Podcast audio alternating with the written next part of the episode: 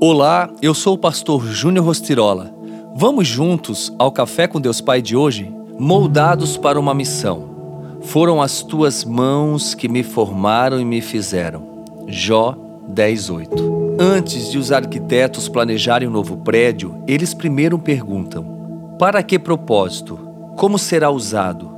Deus formou cada criatura neste planeta com uma qualificação especial. Fomos concebidos ou moldados com exclusividade para a realização de determinadas tarefas. A função pretendida sempre determina a forma do prédio. Antes de Deus nos criar, ele tinha em mente uma diversidade de formas e gostos capazes de cumprir vários objetivos na manutenção e no progresso de sua criação. Fez seres humanos diferentes e diversos, com paixões, gostos, formas, moldando-os com suas peculiaridades. Assim todos somos únicos e singulares. Cada um com habilidades próprias para algumas coisas mais do que outras, cada um formado para cumprir a missão divina de um modo específico. Não se conforme em apenas alcançar uma boa vida em vez disso, almeje a vida melhor e sirva a Deus de tal forma que exprima o que está em seu coração.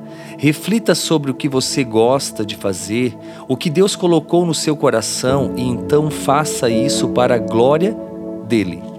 Você foi formado para servir.